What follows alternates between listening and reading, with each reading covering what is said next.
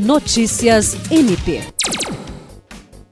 O Ministério Público do Estado do Acre, por meio da primeira Promotoria Especializada de Defesa do Meio Ambiente da Bacia Hidrográfica do Baixo Acre, com atribuições em Rio Branco, Senador Guiomar, Plácido de Castro, Acrelândia, Bujari e Porto Acre, se reuniu com representantes do Instituto do Homem e Meio Ambiente da Amazônia, IMAZON, para tratar sobre as ações a serem realizadas em função do acordo de cooperação técnica formalizado entre MPAC e o IMAZON.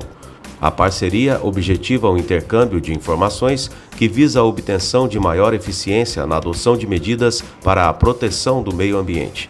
O acordo foi assinado em fevereiro desse ano pelo Procurador-Geral de Justiça Danilo Lovisaro do Nascimento e pela diretora executiva do Amazon, Rital Maria de Jesus Pereira.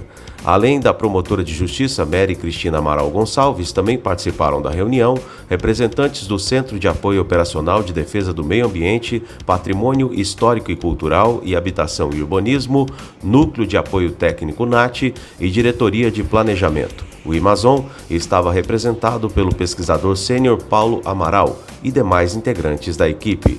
William Crespo para a Agência de Notícias do Ministério Público do Estado do Acre.